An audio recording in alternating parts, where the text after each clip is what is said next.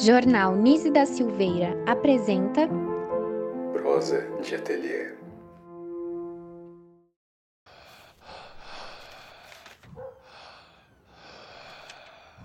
Pai, as coisas ficam muito boas quando a gente esquece. Mas eu não esqueci o que você fez comigo. Eu não esqueci a sua covardia. Agora você vai me ouvir. Tô te mostrando a porta da rua para você sair sem eu te bater.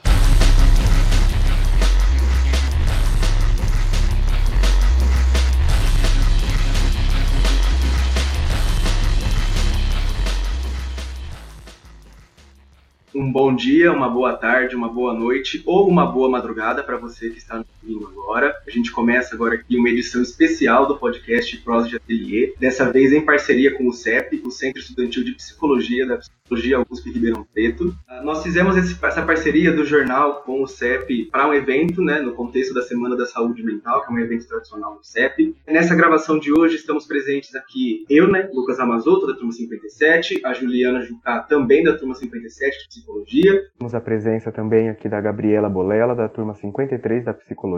Temos a presença do Tomás Luna e do Diogo Martinez, da turma 58 de Psicologia. E a presença da Maria Fernanda e da Júlia de Moraes, da turma 56 de Psicologia. Também convidamos aqui as professoras Carla Lorenzi e Clarissa Webster para poder trazer informações para a gente, discutir um pouco sobre o filme O Bicho de Sete Cabeças. E antes da gente comentar um pouco sobre o filme, eu gostaria de convidar a Júlia de Moraes, que é a atual presidente do Centro Estudantil, para poder comentar um pouco com a gente sobre o que é a Semana de Saúde Mental e o porquê desse evento hoje.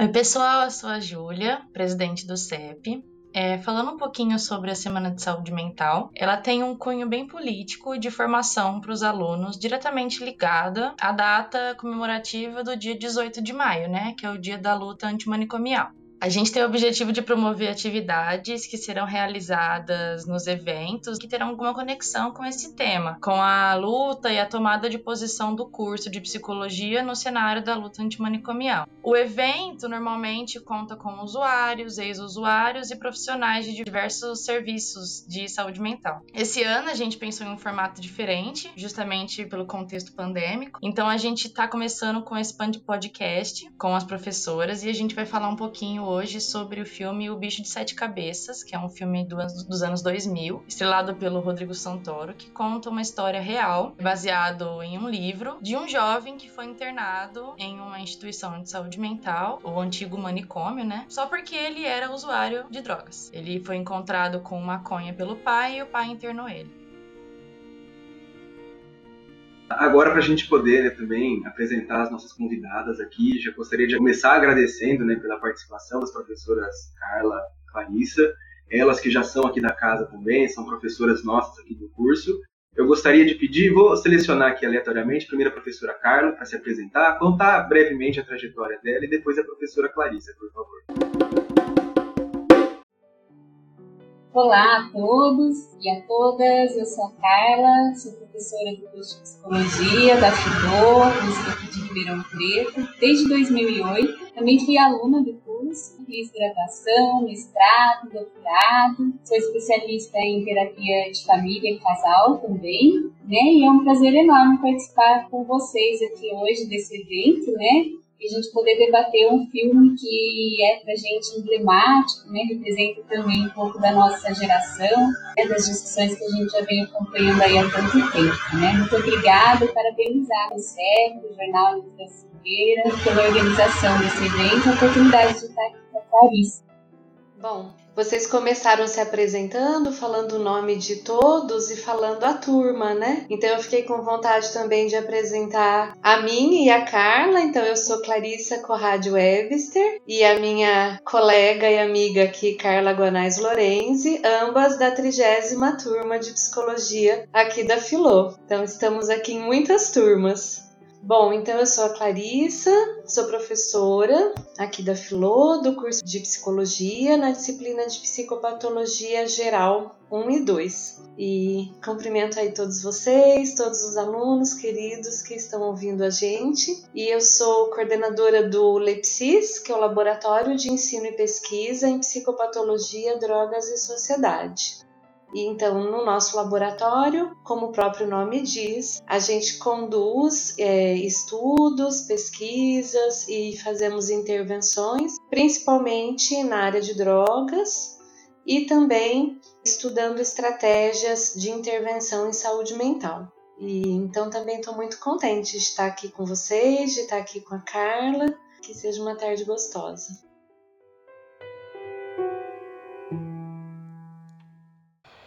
Agora você vai me ouvir.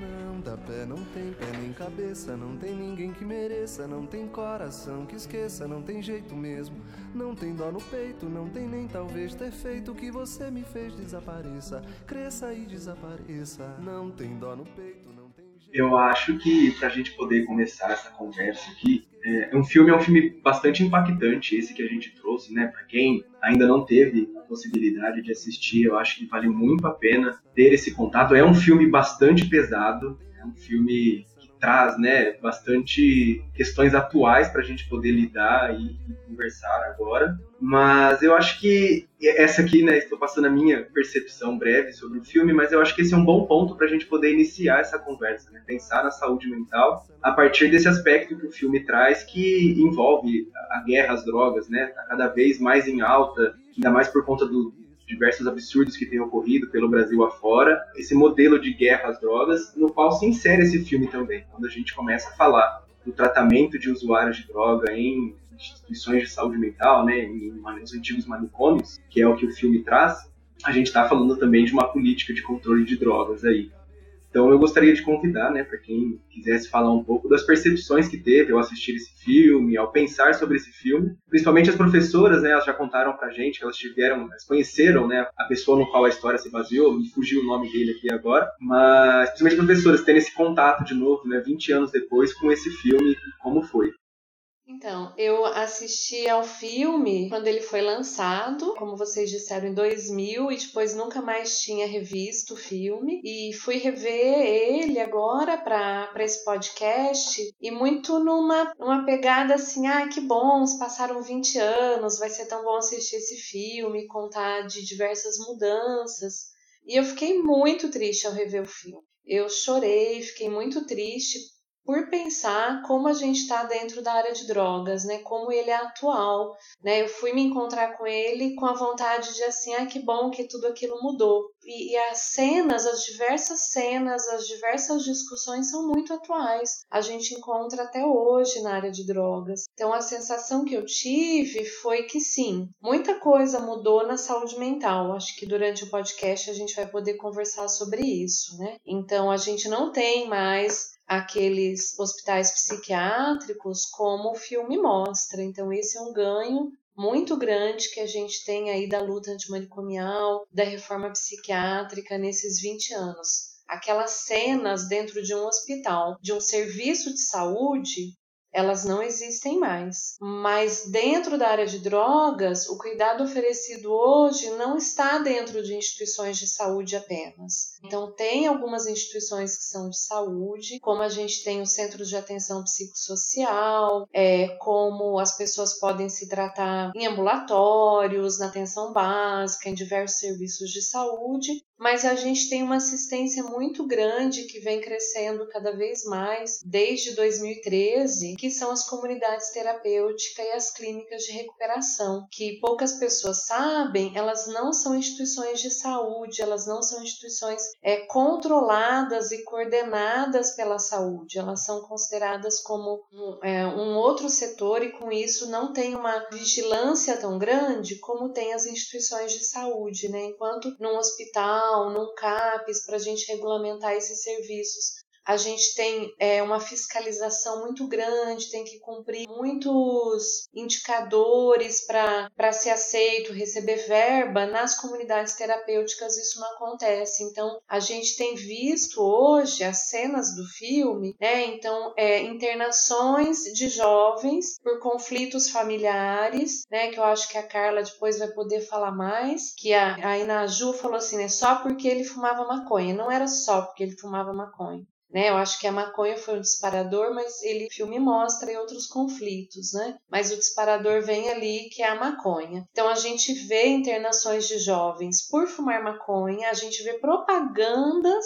na internet de clínicas de recuperação que colocam, né? Ah, seu filho está fumando maconha, podemos resolver esse problema. Né? Então, oferecem para jovens que fumam maconha como uma opção de cuidado a internação. Essas internações são internações longas, como no filme. A gente teve relatos num dos projetos de pesquisa que eu orientei, no projeto da Cristiana Nelise, que ela conversou com familiares não, foi no projeto da Mariane Capelato Mello, que ela conversou direto com pessoas que foram acolhidas né, em comunidades terapêuticas. E a gente ouviu relatos de pessoas que falaram que foram com a família até a clínica, que a família viu na internet, a família levou o usuário até a clínica, deixou ele lá, foi embora, a hora que a família foi embora, eles colocaram o usuário dentro de uma Kombi e aí ele falou: "Para onde eu tô indo? Uai, você não vai ficar aqui, agora eu vou te levar para onde você vai ficar mesmo". Então aquela cena que ele fala para a família, né, esse a irmã fica assim: "Ah, esse jardim é tão lindo,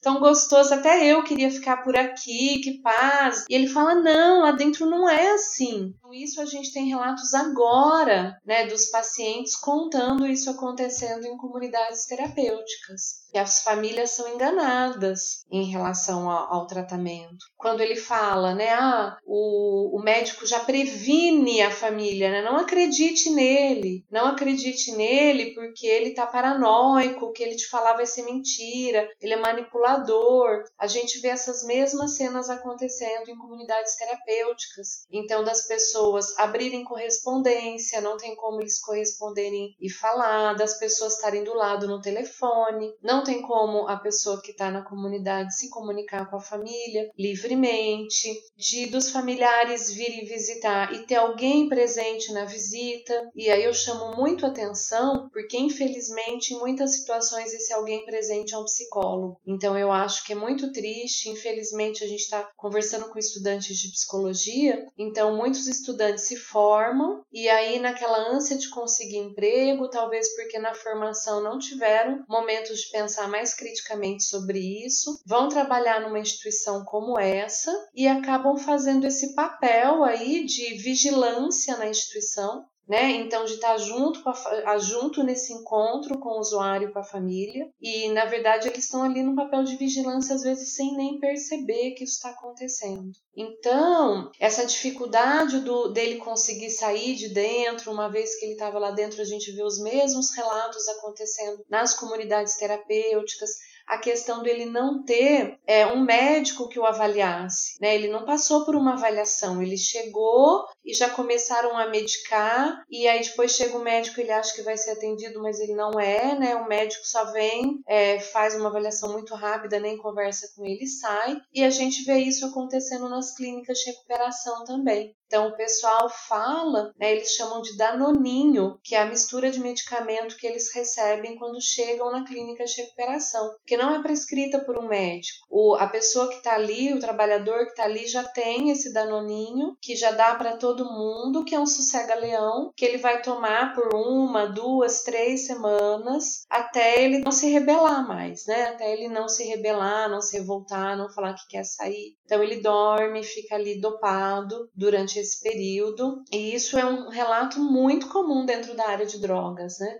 O danoninho que eles tomam. Quando a pessoa se rebela mais, e a gente vê no filme né, a questão dele ir tipo, na solitária, então a mesma coisa acontece em clínicas de recuperação e comunidades terapêuticas até hoje. A gente tem as solitárias, que as pessoas são colocadas lá dentro, é, não tem colchão, geralmente é só um, um, assento de cimento que a pessoa vai ter que ficar lá, vai passar semanas. Isso quando não elas sofrem castigos diversos, como a gente tem relatos do Conselho Federal de Psicologia, que coordenou um estudo no Brasil, em algumas comunidades, Então, de pessoas que têm que cavar um buraco, como se fosse uma cova, entrar nesse buraco e dentro desse buraco ficar por uma, duas semanas ou alguns dias de castigo até ele parar de se rebelar e parar de ser manipulador e todas aquelas palavras que eles falam no filme. Então, assim, eu poderia até destacar outras similaridades, mas me chocou o número de cenas, né, que o filme traz que a gente observa até hoje acontecendo dentro do campo de álcool e outras drogas. Não no campo da saúde mental, mas no campo de álcool e outras drogas. Então, eu realmente fiquei muito triste de assistir esse filme.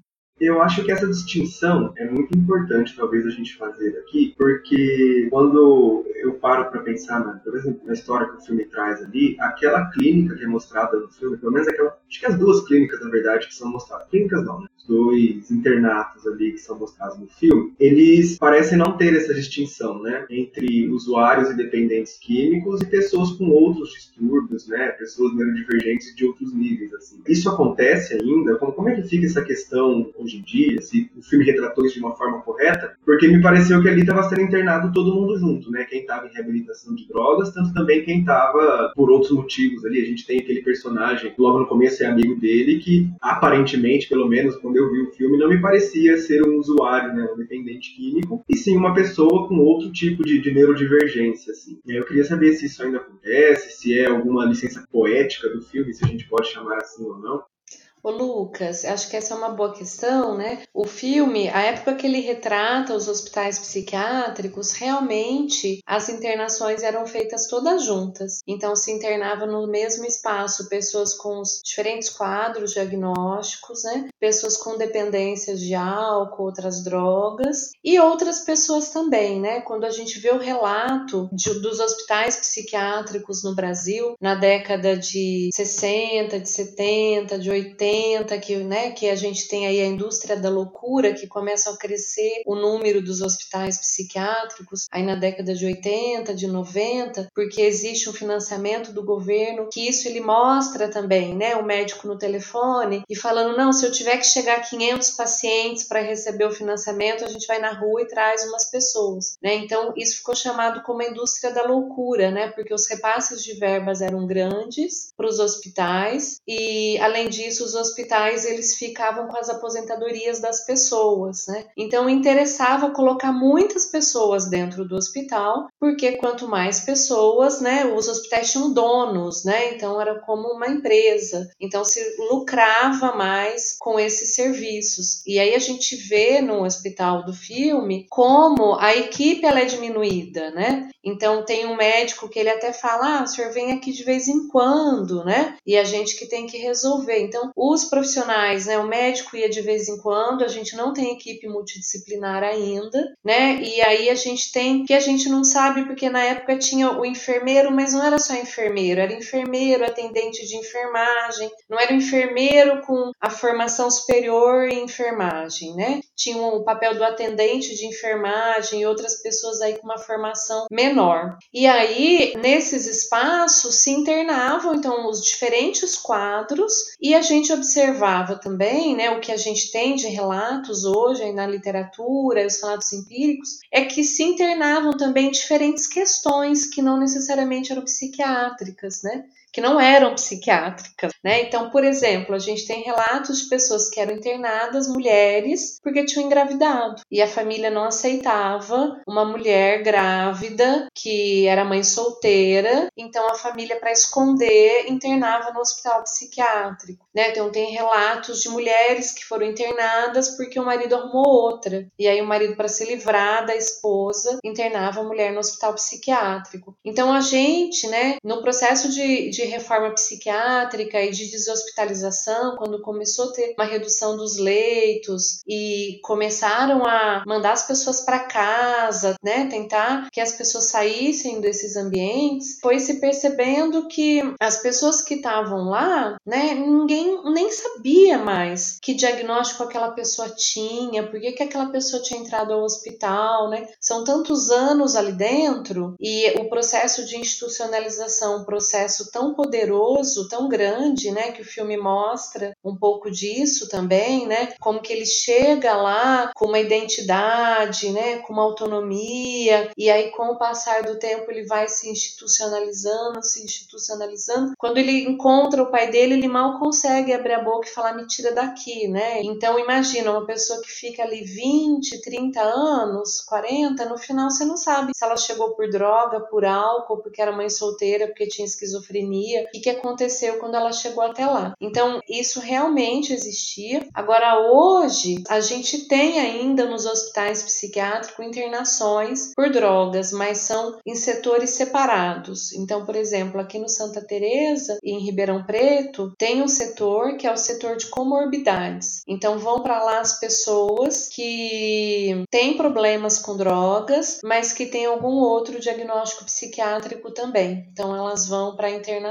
lá e ficam num setor separado das pessoas que não têm problemas com drogas. Então hoje tem uma separação em relação aos cuidados. Essa separação, em alguns momentos ela é interessante, em outros momentos não. Então, por exemplo, situações de comorbidade, como eu disse, tem essas internações no Santa Teresa. Agora na rede comunitária, a gente percebe que essas situações ficam meio jogadas, porque se a pessoa tem, por exemplo, um transtorno afetivo bipolar e também é dependente de uma substância, geralmente o serviço de saúde mental fala: ah, ela usa a área de cocaína, eu não vou atender aqui porque eu não atendo usuário de cocaína. Aí o serviço de saúde mental, o serviço de droga, fala: ah, ela tem transtorno afetivo bipolar e aqui a gente cuida de droga. Então também isso é um problema que a gente enfrenta até hoje. São casos de pacientes com comorbidades que ficam jogados ainda de um serviço para o outro. É algo que a gente vem avançando, mas que ainda precisa avançar no cuidado dessas pessoas.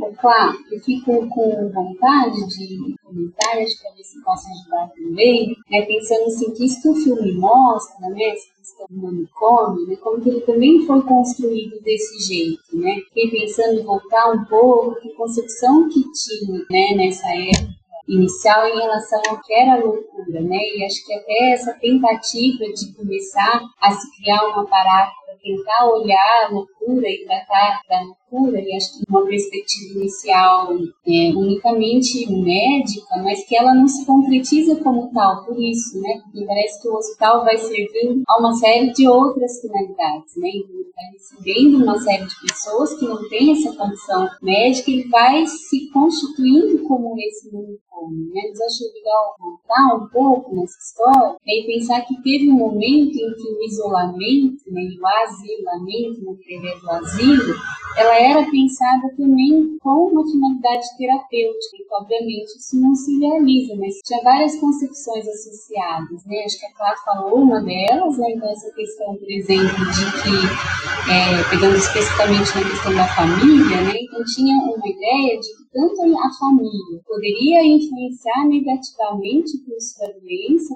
existirem conflitos ou dificuldades, às vezes, de lidar com o adoecimento, como também o contrário, né? De quando eles treinam a família, tipo, o neto, o personagem vai poder manipular, né? essa ideia de que se o paciente não fosse isolado, né? de que ele poderia atingir, alcançar os objetivos do tratamento. Então, essa ideia do asilo, ela tinha uma concepção atrás que aquilo poderia ser um cuidado, que hoje é algo que é absolutamente questionado, né? E que é a base das nossas propostas é justamente trabalhar de uma forma que a pessoa não perca seus vínculos, né? Que se preserve os vínculos familiares e comunitários, né? Então, acho que esse é um aspecto importante, né, dessa história, né? de como é que se concebia, porque acho que também era um, um momento de desenvolvimento de conhecimento sobre o que, que pode ser esse fenômeno então tem uma percepção inicial que pode orientar uma terapêutica, mas que depois ela é completamente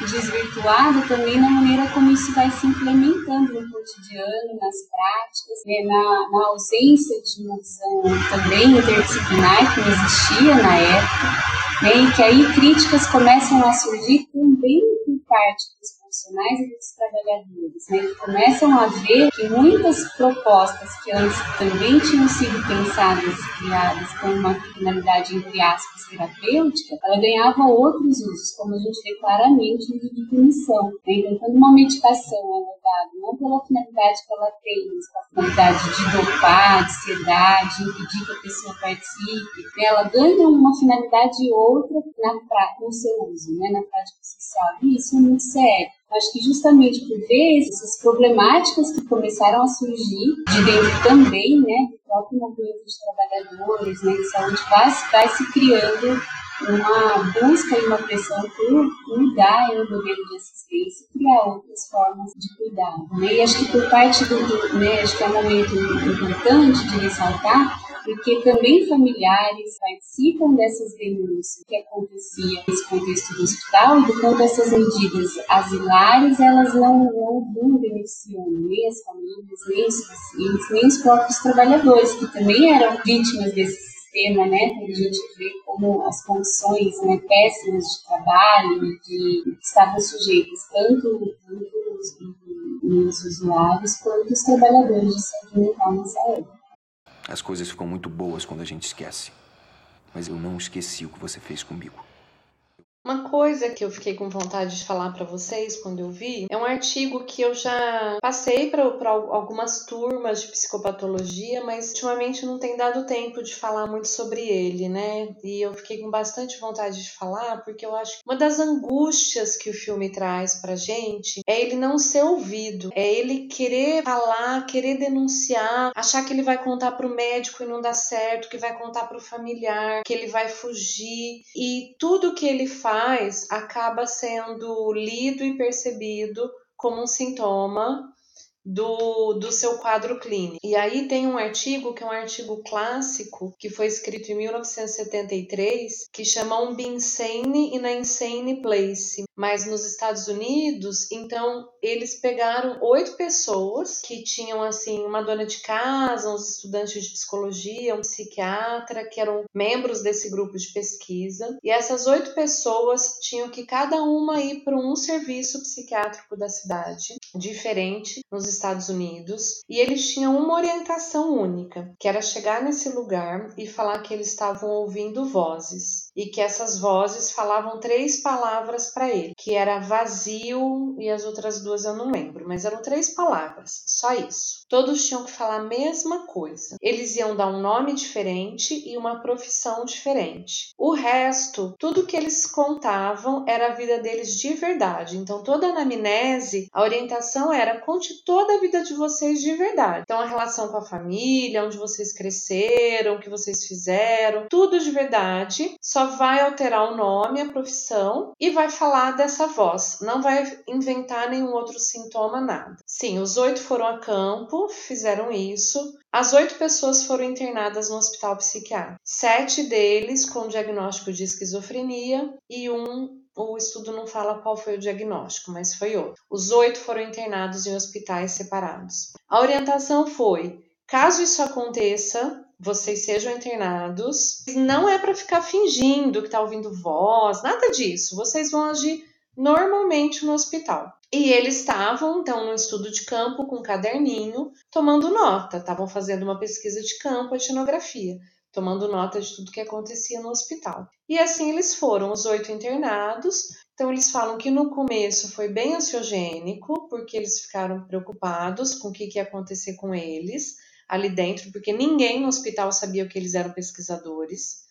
Né, eles caíram ali. Então eles contam que em a momento algum eles fingiram sintoma nenhum, só que no começo eles estavam mesmo um pouco ansiosos por causa da situação de terem ido parar no hospital psiquiátrico. Desses oito, alguns hospitais eram bem ruinzinho, mas tinham hospitais bons e até um hospital universitário entre eles. Todas as pessoas ficaram internadas, a média de internação foi de 7 a 52 dias, quer dizer, o tempo né, foi de 7 a 52, com uma média de 19 dias de internação. E todos saíram da internação com esquizofrenia em remissão. Ninguém percebeu que eles não tinham diagnóstico de esquizofrenia. O pesquisador conta que os pacientes percebiam que, como eles ficavam tomando notas, então, eles até levantaram o número de pacientes com quem eles é, interagiram, em torno de 30% dos pacientes chegavam para eles e falavam assim: "Ei, vocês não, não são loucos não, vocês são jornalistas, vocês são pesquisadores, vocês estão aqui investigando o hospital". Mas só em vários eles olharam as anotações do prontuário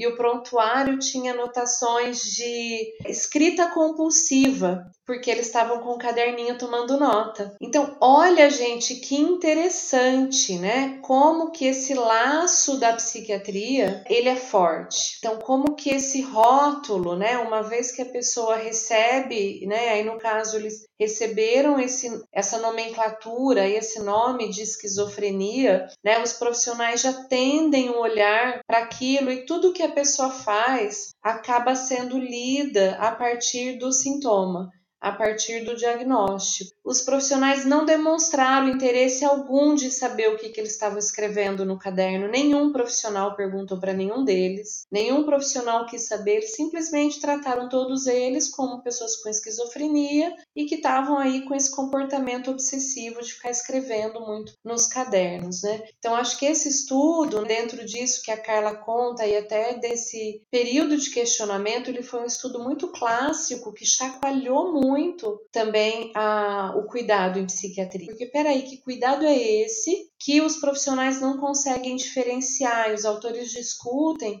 como dentro da psiquiatria existe uma tendência muito maior de ter falsos positivos do que falsos negativos. Existe uma tendência muito maior de considerar pessoas sãs doentes do que pessoas doentes sãs. Então, de se ler com, com uma certa rapidez aí comportamentos e sentimentos e ações e falas como sintomas, que não. E uma vez que isso é rotulado como sintoma, e aí no caso, né, vai para um tratamento como esse de uma internação, isso é, leva a um estigma tão grande e como é difícil a pessoa conseguir se desamarrar disso. A gente vê no filme quando o neto volta para casa e aí ele fica ali jogado no quarto, a mãe leva uma TV, vamos para a escola, filho, e ele não consegue mais sair. Depois quando ele tem aquela cena no numa festa que ele quebra as coisas no banheiro, falam para o pai dele: ah, os amigos todos falaram que ele era retardado, que ele já foi internado antes. Então, essa marca do estigma de um diagnóstico psiquiátrico, por isso que a gente tem que cuidar, né? Então, pensar no uso dos diagnósticos, né? Porque principalmente um diagnóstico de esquizofrenia é um diagnóstico muito forte. Então, por isso que tem que ser feito com muito cuidado, porque é um uso apressado de, um, de uma categoria como essa e um oferecer um tratamento como esse de internação para um jovem pode ser uma marca que essa pessoa vai levar para o resto da vida dela e vai ter muita dificuldade de se desvencilhar depois e de conseguir é, interagir e mudar a história de vida dela.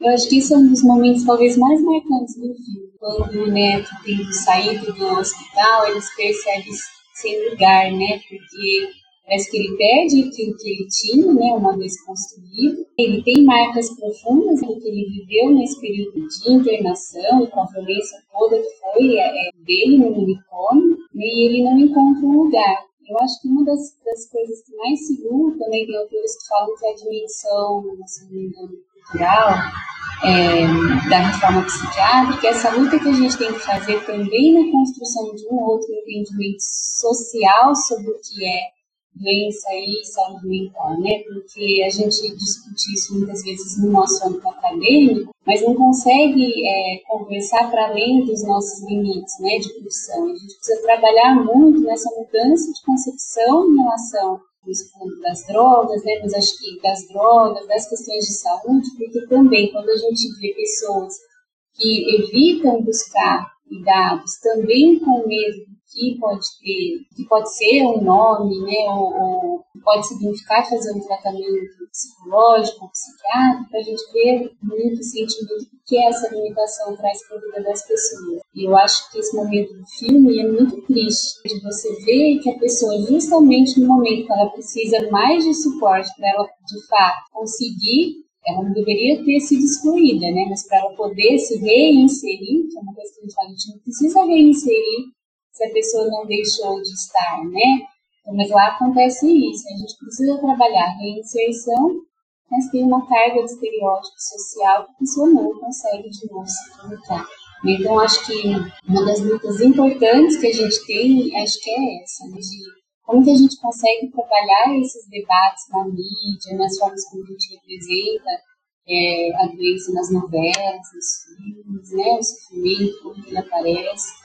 E se a gente também não trabalhar aliada a essa mudança de representação, a gente também não consegue é, trabalhar nesse, nesse âmbito é, maior né, da reforma na vida social. Uma coisa que eu fiquei pensando muito enquanto vocês falavam, eu não consigo deixar de não fazer, aliás, deixar de fazer paralelos com outras coisas que eu assisti, né? Eu gosto muito de série, de filme, e recentemente eu assisti a série Olhos que Condenam. Eu não sei se alguém aqui já assistiu, ou alguém que eu tá ouvindo isso já assistiu. É uma série que conta a história de meninos de 14 a 17, 18 anos, não sei ao certo, que foram condenados injustamente por um estupro que eles não cometeram. E aí eles ficam. É, as penas vão de 4 a acho que 16 anos, alguma coisa assim. E aí a série vai contando a trajetória de cada um. E aí uma, um dos episódios, assim, uma das partes que me tocou muito foi que um deles sai da prisão depois de muitos anos e ele tenta se reinserir. Ele tenta trabalhar, ele tenta namorar, ele tenta se relacionar de novo com a família, né? E ele não consegue. Tem até uma hora que a menina que ele tá namorando, ela, ele faz alguma coisa que ela não gosta e ela fala: ah, você é um estuprador. Eu não sei porque eu tô com você ainda. Então, assim, eu fico pensando muito nesse estigma, que é muito parecido com o estigma de quem já passou pelo processo carcerário. Quem já foi aprisionado é uma prisão de uma outra forma. São estigmas de âmbitos diferentes, mas são estigmas que atrapalham de maneira muito parecida, né? Ficam reclusos muito, muito tempo, saem das suas vidas, das suas realidades, depois, na hora que voltam para elas, não tem como tomar as coisas do ponto em que estavam. As coisas mudaram e as pessoas que, que voltam têm que acompanhar. Isso conversa muito também com o que aconteceu com o Neto, né, no filme, que ele vai para uma solitária e ele fica isolado de todo mundo. Eu fiquei, fiquei pensando assim, no que que isso ajuda? No que que muda? Isso não vai ajudar ele, isso vai ajudar os, os profissionais que não querem lidar com ele, né? Que não querem lidar com os, com os surtos, com o que ele está falando, com o que ele está querendo dizer, que não vão ser incomodados por ele, né? Então eu fiquei muito pensativa sobre isso. Ô Ju, isso que você falou agora no final é interessante. Basaglia, que foi um psiquiatra italiano que fez a reforma democrática italiana, né, e que influenciou aí tanto a nossa reforma psiquiátrica aqui, ele coloca que os hospitais psiquiátricos são organizados para ajudar a equipe, não para ajudar as pessoas. Foi bem essa tua fala mesmo, né, que eles são todos estruturados para ajudar quem trabalha lá e não para ajudar as pessoas que estão lá procurando cuidados. E o Basaglia, antes dele se tornar diretor do hospital, ele tinha sido preso, né? Ele ficou um tempo preso como preso político e aí ele saiu da prisão e se tornou diretor do hospital psiquiátrico lá em Trieste. E ele relata que quando ele entrou no hospital psiquiátrico, ele teve a sensação de que ele estava entrando novamente na prisão. Ele não conseguia ver diferença do lugar onde ele estava preso para aquele hospital que ele agora seria diretor. Foi essa sensação de tu entrando dentro de uma prisão, né? Esse chacoalhão aí que foi mobilizando para realizar tantas mudanças no hospital e na rede assistencial lá em Trieste, e isso foi influenciando aí tanto o nosso país também, diferentes lugares do mundo. Então, essa questão dessa proximidade aí da prisão para o hospital psiquiátrico, né, se a gente pensar na discussão de instituições totais também, né, que os dois são uma instituição total, né? Então, que é isso, é uma instituição onde a pessoa mora, trabalha e convive ali com todas aquelas pessoas, cheio de regras, e que a pessoa perde toda a identidade, né? Singularidade, usa uniforme, todo mundo faz a mesma coisa, todo mundo segue as mesmas regras, ganha um apelido, ganha um número e ela perde tudo quem ela é. Né? Então é importante lembrar né, que o hospital psiquiátrico foi considerado uma instituição total como uma prisão, Por isso que a gente né, não consegue olhar para uma coisa sem pensar na outra. E quando a gente pensa nos repertórios usados, voltando no começo da nossa conversa sobre o uso de drogas, no trabalho da Mariane, também uma coisa que a gente chama atenção, porque eu comecei aqui falando muito das comunidades terapêuticas, né? Depois eu falei das internações em hospitais, que a gente tem até hoje e tal. Agora, o que é super interessante é que muitos usuários se referiam para a gente assim. A comunidade terapêutica é o semi-aberto, o hospital psiquiátrico é o fechado, que eles já tinham passado por internações nas duas. Então, olha só, né? Eu, eu, eu trouxe muitas críticas à comunidade terapêutica, mas para eles ainda é o semi-aberto. O semi-aberto é melhor para quem está preso do que o fechado. O hospital psiquiátrico é o fechado, né? Esse repertório de prisão. E por quê? Porque na comunidade terapêutica a pessoa ainda consegue fugir, né? Na verdade, a comunidade terapêutica, pela lei, a pessoa pode sair quando ela quiser é que existem muitas coisas para dificultar, mas ela pode sair. Num hospital psiquiátrico você não pode, né? Existe o ato médico, a pessoa só pode sair quando ela tem alta, e essa alta é dada por um profissional. Então, eles sentiam assim, né? Ah, eu na comunidade terapêutica tô no semiaberto, no psiquiátrico eu tô no regime fechado. Então eu ainda prefiro ir para uma comunidade terapêutica. Eu não esqueci a sua covardia. Agora você vai me ouvir. Acho que pelo que a Clarissa, a Carla falaram, e também do da série que a Júlia trouxe, As Horas que Condenou, eu não assisti, mas eu vi que eu já tinha visto a chamada e acho que outro ponto que é muito importante, né, de levantar nessa discussão sobre internação, saúde mental, é também a questão racial, porque esse documentário é de, são todos meninos negros, né, que também tem esse olhar de racismo sobre eles e que já pressupõe que eles seriam estupradores também por isso. E a mesma coisa acho que vale tanto para a questão de saúde mental, porque também pessoas negras também eram encarceradas tanto nas instituições de saúde mental quanto das de prisão mesmo, né? Então acho que me veio isso, assim, acho que é um, um ponto que é muito forte. Também lembrei quando a gente teve essa aula, Clarissa, que você trouxe do Arthur Bispo do Rosário, que é um artista incrível, mas que também foi taxado por muitos como louco, como doente, e o quanto que essa visão eugenista mesmo de que, de que seriam pessoas propensas à loucura também não contribui para esse encarceramento em massa, também para tirar essas pessoas da sociedade, né? Fiquei muito pensando nisso. Eu lembrei do Arthur Bispo do Rosário também, da aula, e eu fiquei pensando no que vocês falaram com o filme também, que é bizarro como todo mundo lá é tratado igual, assim, da mesma forma praticamente. Na faculdade a gente aprende tanto de psicologia, né, a considerar a subjetividade de cada um, como que considerar a história de vida, e a subjetividade mesmo é importante pro tratamento. E lá, pelo menos no filme, não teve nenhum momento em que eles quiseram saber a história de vida do protagonista, a não ser que fosse para recriminar, né, o uso de drogas, essas coisas, e não teve nenhum, nenhuma tentativa de tentar entender a história dele ou tentar entender é, a subjetividade dele para tentar ver o que, que ele poderia fazer a partir disso, né? Só jogaram ele lá e quiseram que ele se adequasse a um modelo e até aquele tem um tem um velhinho que fala com ele uma hora no filme que eu fiquei muito. Essa cena me deixou muito pensativa também. Que ele fala, tipo, ah, é só finge que você é louco, é isso que eles querem, alguma coisa assim que ele fala. Não foi exatamente isso, mas foi meio que essa ideia. E realmente o que eles querem é que todo mundo se adeque a esse modelo e quem foge toma tapa, vai na solitária. Eu achei isso muito doido, porque vai totalmente. Eu não consegui ver naquele filme uma coisa boa que, que, que aquela instituição trouxesse. Eu não consegui ver uma possibilidade de melhorias de nenhuma forma. Achei isso muito bizarro. Até os remédios parecem ser os mesmos, né? Imagina se alguém entra lá e tem alguma alergia a algum remédio, tem alguma reação. Eu acho que ninguém nem ia ligar se isso acontecesse. É tudo padronizado porque é tudo louco, né? Eu imagino que deve ser esse o pensamento deles.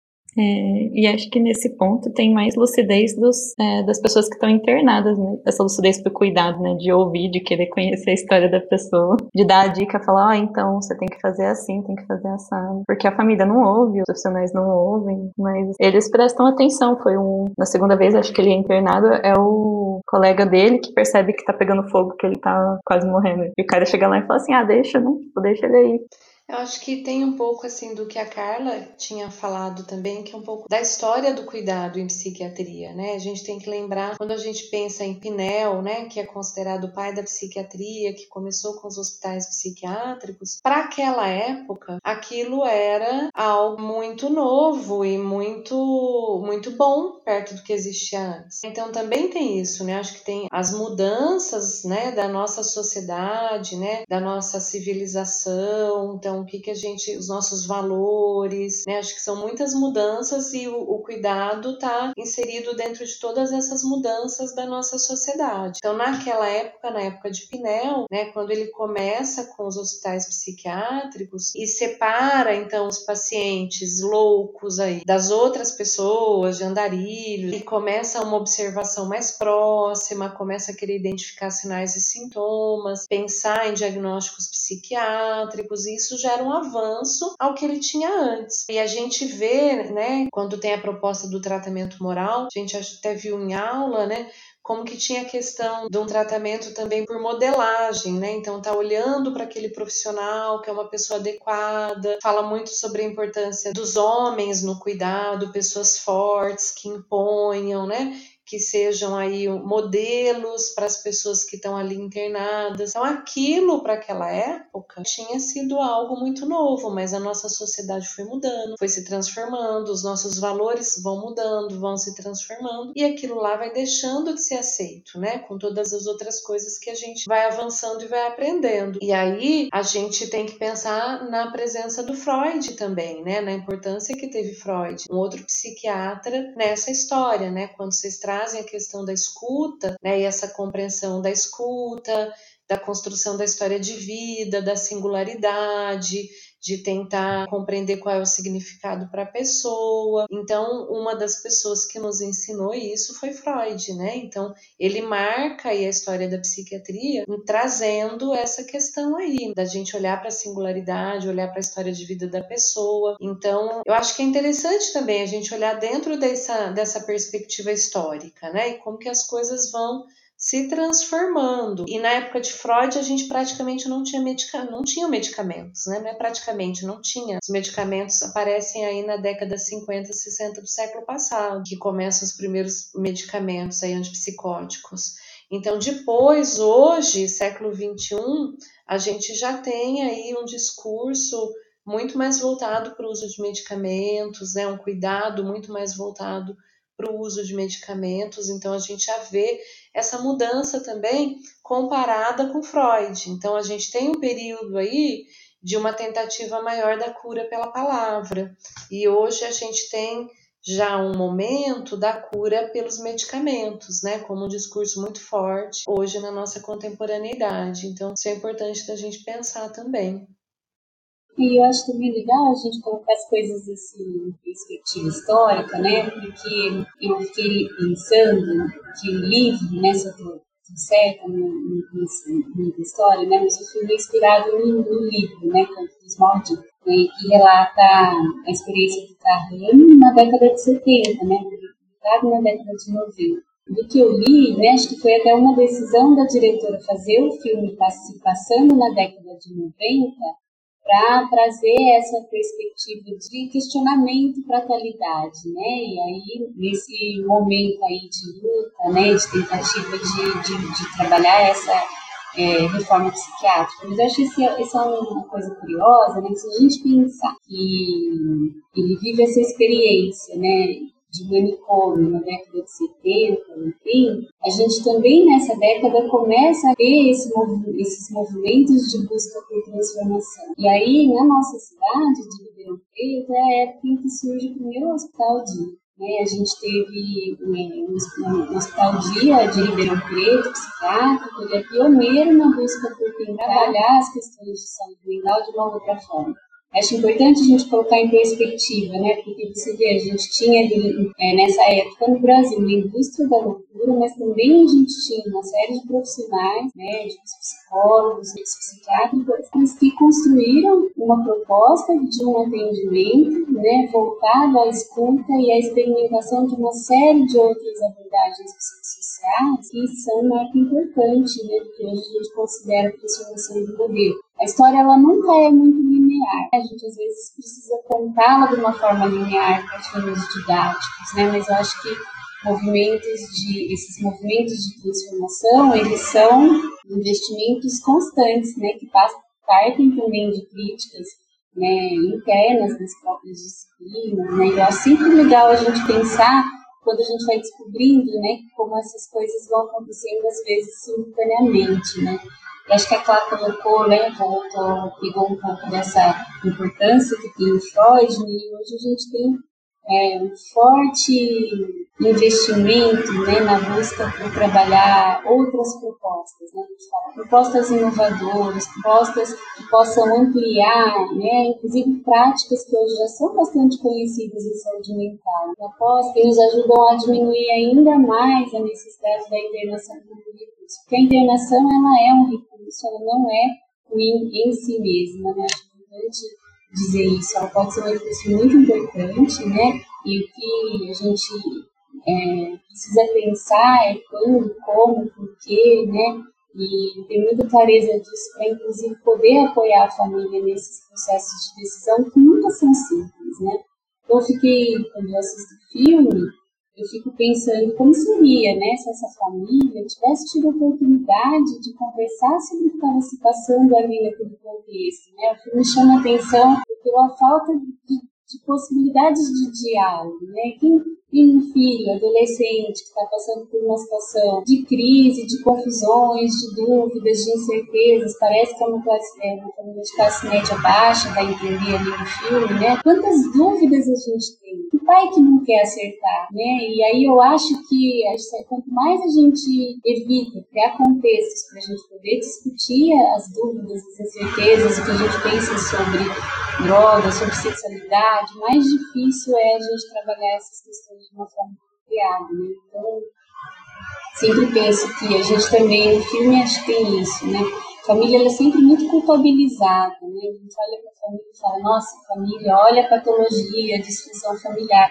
Mas como é que a gente pode se colocar junto com a família, pensando como que a gente pode criar formas de, e recursos de ajudar e de fortalecer as famílias para que elas consigam tomar as decisões que são mais apropriadas para elas no momento. Mas parece que também né, a gente criou discursos que olham para a família de uma maneira muito julgadora que não convida a família para os serviços, né, no sentido de me ajuda a pensar, né, com esse desafio para que juntos a gente possa ir inventando aí novas possibilidades. Acho que isso é uma questão também importante no filme. Né? A gente vê um pai que parece muito autoritário né? na forma como ele lida com o filho, uma mãe ali representada como submissa, muito apegada, quer dizer, não tem como uma decisão como aquela ser confortável, nem para o neto, nem para a família que também ficou sofrendo. Né? Então, assim, a necessidade de pensar alternativas é para todos os atores, né? e eu acho que isso precisa estar é,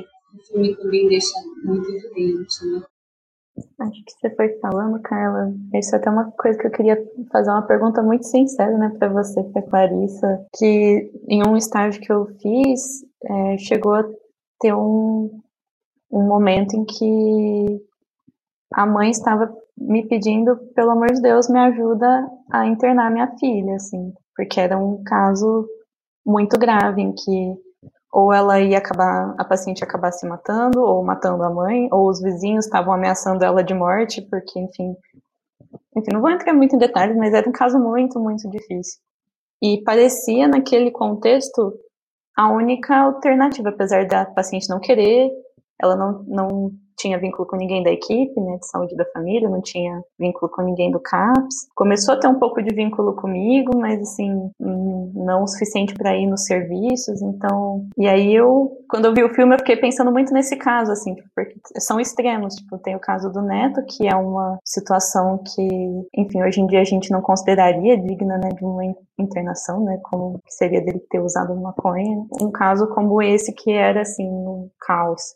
E, enfim, acabou sendo, essa paciente acabou sendo internada e acabou que foi algo importante para ter uma contenção daquele caos que estava se espalhando, mas assim, ainda assim foi uma coisa que me deixou muito culpada, que me deixou muito. E vendo o filme eu fiquei muito mexida, tipo, então eu queria trazer isso para conversar com vocês também, porque é um, um dilema, assim.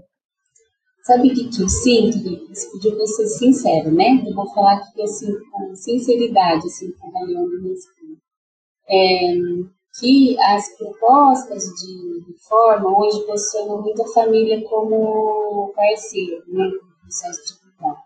Mas muitas famílias, muitas vezes, sentem que elas estão sozinhas nesse processo, porque muitas vezes elas não sentem que tem tanto apoio né, dos serviços base comunitária para ajudar nesse processo de enfrentamento. Tem uma autora que não que ela diz que a gente tem que pensar que a reforma é de base comunitária e não familista. Porque o que acontece muitas vezes é que a gente não, não tem conseguido, talvez, em algumas instituições, trabalhar a questão intersetorial, não é um setor que pode ter envolvido, são vários setores que estão envolvidos educação, saúde, cultura, né? E, eu acho que é isso. Então, a família, às vezes, vive uma sobrecarga e pede a internação, não porque ela, porque ela vê a internação, né? acredita que, que ali vai ser resolvido. E eu acho que quanto mais a gente conseguir trabalhar naquela esfera comunitária, de ampliar nossa compreensão sobre o que é um processo de adoecimento mental, de sofrimento psíquico, e envolver mais setores, atores na sociedade, para inserir as pessoas, um processo difícil e amplo, mas a gente consegue e também mudando essa concepção que espera apenas da intervenção. Mas eu acho que a família ela precisa também ser apoiada, porque quando, como você relata, é um sofrimento também da família importante, que ela precisa ser cuidada. Então, simplesmente dizer, olha, a gente agora tem uma parceria com a família e o cuidado é de base comunitária, não faz isso que é criar essa intersetorialidade uma rede ativa de proteção também da família, né, do usuário e da família. Então essa é a minha, a minha posição, eu acho que às vezes, é, tem vários relatos de pesquisa sobre isso, que às vezes os familiares pedem pela intervenção, porque eles também não têm visto, não têm sentido outros recursos. Eu acho que tem uma questão também importante de né? Às vezes para se discutir reforma, fala só dessa questão do investimento na redução de leitos psiquiátricos, mas a grande questão é aumentar a oferta de serviços substitutivos. Sempre foi isso. Então não é acabar com o hospital por acabar com o hospital, né? Era como a gente pode ampliar a oferta de serviços substitutivos de cuidado com um leque né, de de opções. E a gente sabe que, embora tenha havido investimentos importantes, que a gente não conseguiu expandir a rede como a gente desejaria e como a gente necessita, para que a gente consiga realizar aquilo que está tão bonito, né? É, nos nossos projetos, né, de articular uma rede de atenção social. Então, acho que é importante chamar atenção. As coisas elas vão acontecendo, mas elas dependem dessa participação de diferentes atores. A gente tem avançado muito no nosso sistema de saúde, né? E tem tido retrocessos Acho que é importante dizer, a gente tem uma aposta de conseguir trabalhar um sistema de saúde único, forte, e pensa dessa forma. Que essa ação intersetorial é importante, porque saúde não é só ausência de doenças. Mas como que você personaliza isso? Então, eu acho que o seu exemplo, Gabriela, ele é um bom exemplo, porque a gente fica, às vezes, muito romântico, né? De achar que é muito tranquilo. Não é nada tranquilo na prática. Né? E a gente vê o sofrimento das famílias e dos usuários. Né? Então, eu acho que a gente precisava muito investimento em cultura, em atividades, em serviços, né? Que as pessoas possam frequentar durante o dia, ter atividades diversas e variadas, família também possa trabalhar. Né? Tem estudos importantes que dizem que o empobrecimento das famílias quando tem alguém é, com comprometimentos de saúde, né? Porque as pessoas muitas vezes têm dificuldades de prever no trabalho remunerado, e aí uma outra pessoa às vezes não consegue trabalhar na casa, diminuir o rendimento, quer dizer, é uma, é uma dinâmica de família que se não sei se eu consegui responder. Então, meu ponto de vista é isso: não é fácil e a responsabilidade não é da família, né? A gente tem que apenas, né? Ela é sempre ideia de co-participação, co-responsabilização de vários setores. Acho que é claro, não sei se, se pensa de outra forma. Eu acho que só com, é, completando, né, Carla? Eu acho que você falou muito bem aí Acho que só lembrando da Lei 10.216, que é a Lei da Reforma Psiquiátrica, que foi feita em 2001. E a lei, uma das dos pontos importantes é que ela vai regular as internações psiquiátricas. Então, como a gente colocou no começo, né? Primeiro as internações, né? As pessoas não tinham muito direito, né? Então os familiares podiam internar, então era tudo meio bagunçado. Então ela vai regular. E aí a lei coloca que a internação ela deve acontecer quando se esgotarem os serviços comunitários. Então, se a gente tem uma rede comunitária muito forte, vai demorar muito para ele se esgotar. Agora, se a nossa rede está muito fraca, ele se esgota rapidamente. Né? Então, isso que a Carla trouxe dessa necessidade de fortalecimento, ampliação da rede, de intersetorialidade, isso é extremamente importante. E eu acho que é por isso que a gente está aqui hoje, né? Por isso que o CEP tem essa tradição desde a nossa época, né? E há tanto tempo de celebrar e chamar atenção e gritar no dia 18 de maio né, no dia da luta antimanicomial, porque eu acho que todos nós concordamos que não é uma luta acabada, é uma luta que vai se construindo no dia a dia. Então, quando a gente fala, olha, teve a lei 10.216 em 2001, 2011 teve a portaria da RAPS. Que bom, hoje a gente tem o Centro de Atenção Psicossocial, né? A gente tem aí outras oportunidades, tem equipe multidisciplinar hoje, né? E que é um ganho tremendo. Mas, né, é isso que a Carlinha traz. A gente que está trabalhando nos serviços, então ela chama a atenção da família e eu vou chamar a atenção também para os profissionais, né? Quantas vezes também o trabalhador que está ali dentro do CAPES, e aí vou pensar de novo na questão de drogas, e ele tá com um paciente que, por exemplo, um caso que a gente que eu vi no CAPES de um paciente que estava abstinente de drogas já há um tempo e não voltava para casa da família porque ele não se dava com a família, não voltaria para casa da família e estava em situação de rua, uma situação de grande vulnerabilidade. O que o CAPES fez? Conseguiu uma internação para ele numa comunidade terapêutica. Ele não usava mais droga, ele estava abstinente há um tempo.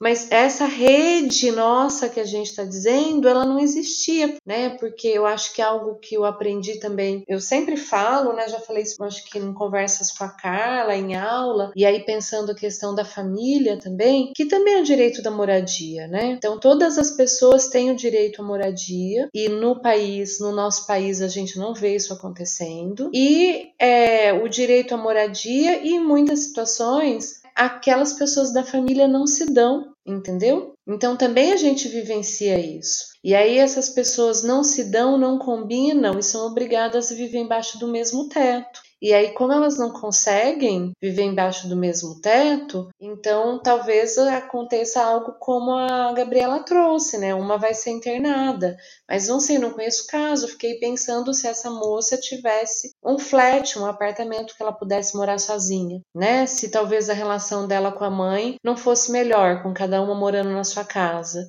Se elas não conseguiam, talvez estabelecer uma relação aí um pouco mais distante, mais afetiva, um pouco melhor e talvez ela não precisasse chegar no ponto da internação. Então, a gente também cuidar dessas questões, né, do direito à moradia e cuidar dessa ampliação da rede, da intersetorialidade, tudo isso vai ter um impacto muito grande no se essa pessoa vai precisar ou não vai precisar de uma internação. Agora, o trabalhador que está lá no CAPES, nessa situação que eu trouxe, né, desse moço que estava em situação de rua, eles estavam assim vendo a vulnerabilidade, vendo que as coisas poderiam desandar mais ainda para ele. Ele não tinha lugar para ir, ele não voltava para casa dele, porque ele tinha uma série de conflitos conflitos e de problemas. E aí, o que, que o CAPS pensou? Talvez o melhor é ele ir para uma comunidade terapêutica. Pelo menos são seis meses que ele está num espaço protegido, comendo, dormindo, tomando banho, né? E aí depois você joga aquele problema para dali seis meses. Então também tem essa angústia do trabalhador, né? O trabalhador, muitas vezes, e vocês logo vão estar tá formando, vão estar tá inseridas aí em diversos espaços e serviços,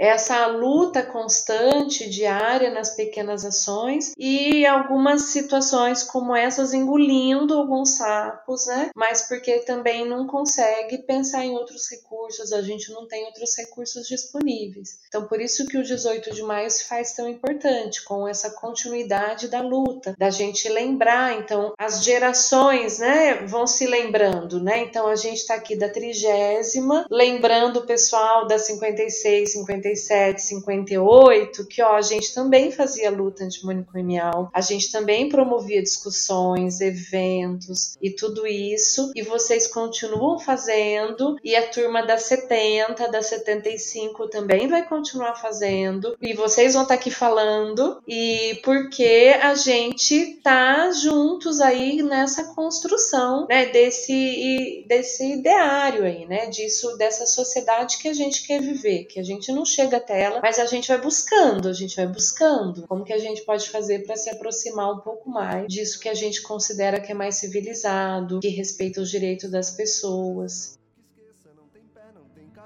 Não dá pé, não é direito. Não foi nada, eu não fiz nada disso e você fez um bicho de sete cabeças. Não dá pé, não tem pé nem cabeça, não tem ninguém que mereça, não tem, não tem ninguém que mereça, não tem pé, não tem cabeça, não dá pé, não é direito. Não foi nada, eu não fiz nada disso e você fez um bicho de sete cabeças, bicho de sete cabeças, bicho de sete cabeças, bicho de sete cabeças.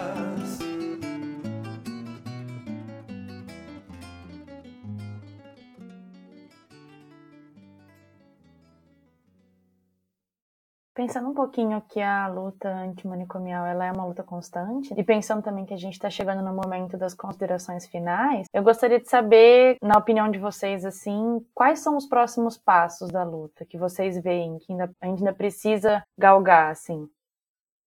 Eu acho que a gente, de uma certa forma, falou um pouquinho aqui, né? Eu acho que a questão Pensando como campos separados, né, eu acho que o campo de álcool e drogas é um campo que a gente retrocedeu. Na verdade, no Brasil nunca teve um cuidado álcool e drogas. Então, foi em 2003 que começou a primeira política, que foi feita a primeira política de álcool e drogas. Até então a gente não tinha. Então, o ano que vem a gente comemora os 20 anos da primeira política para álcool e outras drogas. Então, ela é muito recente. E ela começou tomando um rumo de tentar construir equipamentos, CAPs, começar as experiências de redução de danos que a gente ainda nem conseguiu avaliar, não deu tempo de avaliar porque elas acabaram antes de conseguir avaliar essas políticas. Então, a gente estava começando a dar os primeiros passos para construir aí uma política, um cuidado em álcool e drogas. E a gente foi vendo as coisas desandarem, né, desde 2013, quando começou aquela questão da epidemia do crack com as comunidades terapêuticas. Então, é, esse campo de álcool e outras drogas é um campo que a gente precisa de muito cuidado, de muita atenção, a gente precisa construir uma rede mais digna, que realmente auxilie as pessoas que têm problemas relacionados a isso. E eu vejo que aí na saúde mental e no campo de drogas também como um todo, foi é um pouco isso do que a gente estava dizendo agora, né? Um fortalecimento da rede intersetorial. É uma questão de olhar, né, que vai para além da saúde mental, né, gente? São de, é o direito a bens de cidadania que a gente está falando, né? Então, é falar sobre moradia, é falar sobre uma renda básica, é, são condições mínimas que para a pessoa ter uma vida com dignidade e que a pessoa consiga ter a contratualidade social, consiga estar tá na sociedade, consiga fazer suas trocas, consiga ter autonomia, consiga ter autoestima, consiga reconstruir a sua vida. Então, eu penso que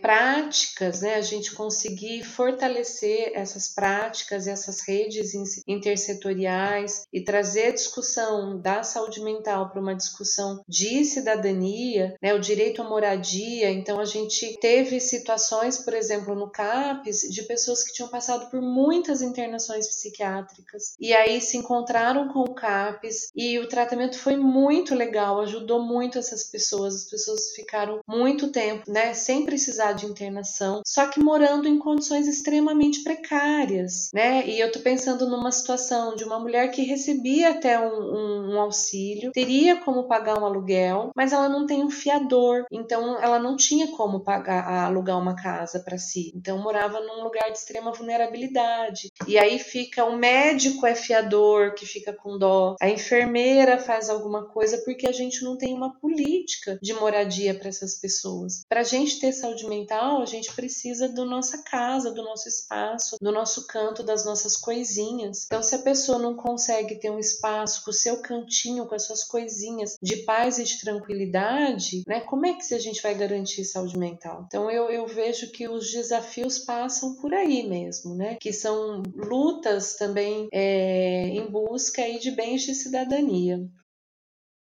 Acho legal é, tá falando isso, né? Porque liga com aquele ponto que acho que a Maria Fernanda colocou, aquele diálogo bonito, né? Que eles têm no meio do filme, né? Quando ele diz como a gente precisa ampliar nossa visão sobre, sobre o sofrimento emocional, não simplificar a tudo, né?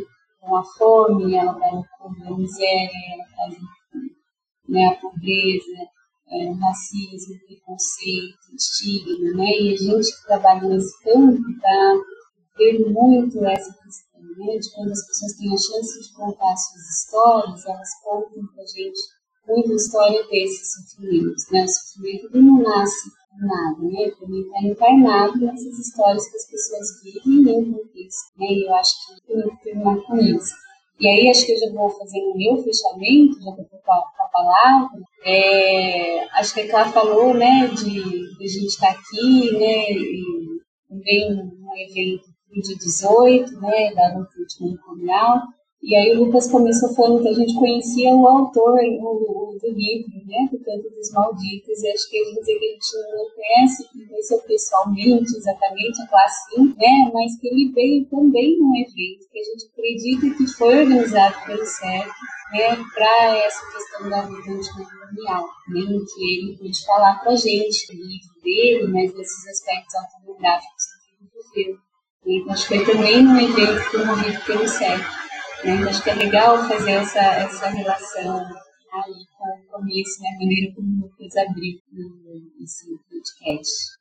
Aí eu tenho lembranças muito bonitas do CEP voltadas para a luta antimanicomial, né, Carlinha? Do Luizinho cantando junto com o velho, a gente lá na Praça 15. O Luizinho é músico, e ele é arte terapeuta. Ele trabalhou por muito tempo no CAPES 2 aqui em Ribeirão Preto. Ele aposentou acho que faz dois anos. E foi ele que começou um trabalho lindíssimo lá do CAPES 2, que é um trabalho de geração de renda. Então, que é, com pinturas, com artesanato, e o trabalho foi crescendo, crescendo. Eles começaram a expor em várias feiras, expunham toda semana na Secretaria da Saúde aqui em Ribeirão Preto, na porta da Secretaria da Saúde. E acho que foi o trabalho de Ribeirão de maior sucesso de geração de renda aqui de Ribeirão Preto, né? É, voltado aí para pessoas é, que recebem cuidados em CAPES. E o Luizinho tem uma história muito bonita ele trabalhou, ele foi uma pessoa assim que viveu muito a reforma psiquiátrica, trabalhou num hospital psiquiátrico antes por muito tempo e ele sempre teve uma veia assim muito libertária, o Luizinho. Ele sempre, ele conta as histórias da época do hospital psiquiátrico, né, assim, antes da reforma, quando eles estavam começando no movimento. Então dele fala: "Não, a gente tem que levar os pacientes e ninguém ter coragem". E o Luizinho marcou muito a minha vida é, de docente, logo que eu entrei como docente, a gente começou num, num projeto de arte, né, um projeto de extensão que eu quis propor junto ao CAPES, que era de fotografia. Então, para as pessoas é, saírem pelos territórios, fotografando o que era importante na vida delas. Eu tinha ido para Trieste, tinha havido um projeto desse lá, tinha achado lindíssimo e quis fazer aqui.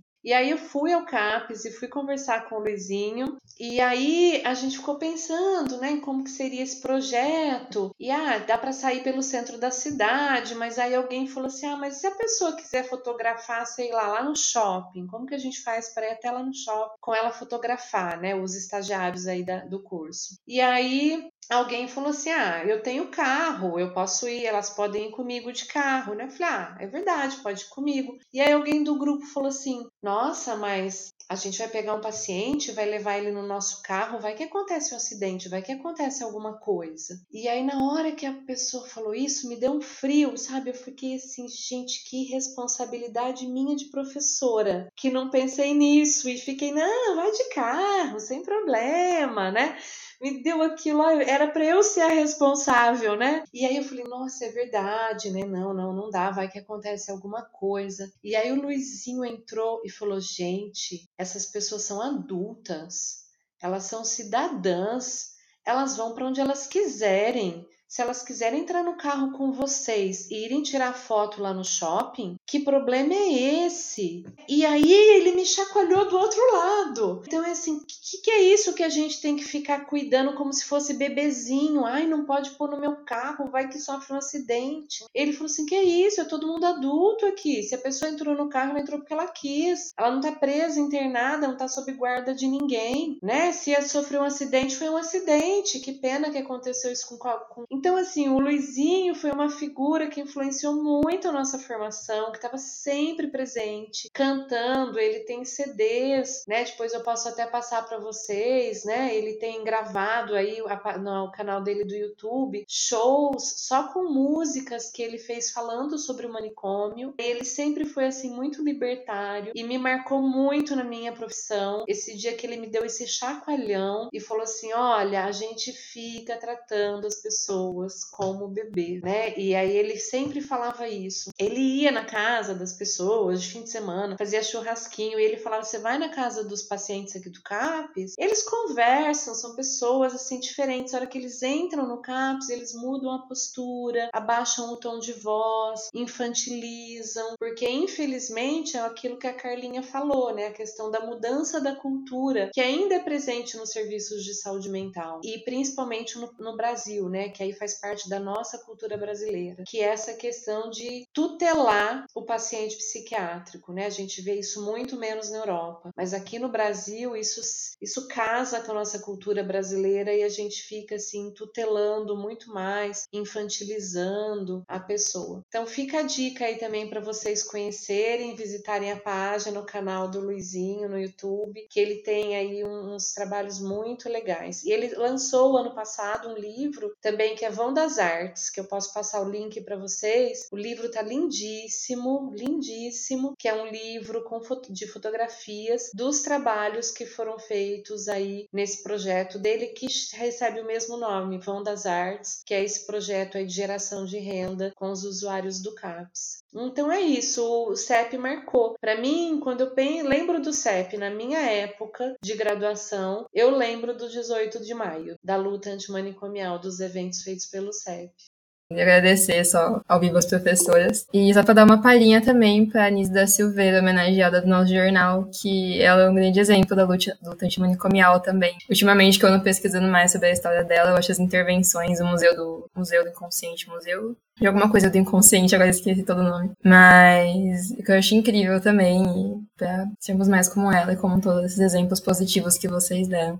E Maria Fernanda, só para concluir também com algo que a gente já tinha contado do CEP, né, que a nossa turma trigésima teve a chance de fazer a visita né, lá no Rio de Janeiro, conhecer o museu e conhecer a Anis da Silveira por meio de uma viagem organizada pelo professor Manuel em 1997. então acho que é isso, né? A gente está nessa luta faz tempo com vários atores, né? Vários professores curso que tem ajudado a gente a aprender um pouco desses caminhos né, ao longo da, da nossa formação e ao longo da história. Eu queria agradecer muito vocês pelas palavras bonitas sobre o CEP, é uma entidade que eu tenho, pela qual eu tenho muito carinho. E eu acho que é esse o nosso papel, assim, além da representação estudantil, é o papel de luta política, porque a gente está em um espaço privilegiado e a gente tem que usar a nossa voz para conseguir levantar as vozes de outras pessoas também, né? Então, queria aproveitar e agradecer muito vocês pela participação, agradecer pela oportunidade dessa conversa, que foi completamente enriquecedora, foi uma conversa conversa que eu acho que dialoga muito com os objetivos que a gente tem como estudantes de psicologia e como membros do CEP, membros do jornal. Muito obrigada mesmo, viu, professoras? Muito obrigada também ao pessoal que está aqui, os, os alunos, assim como eu.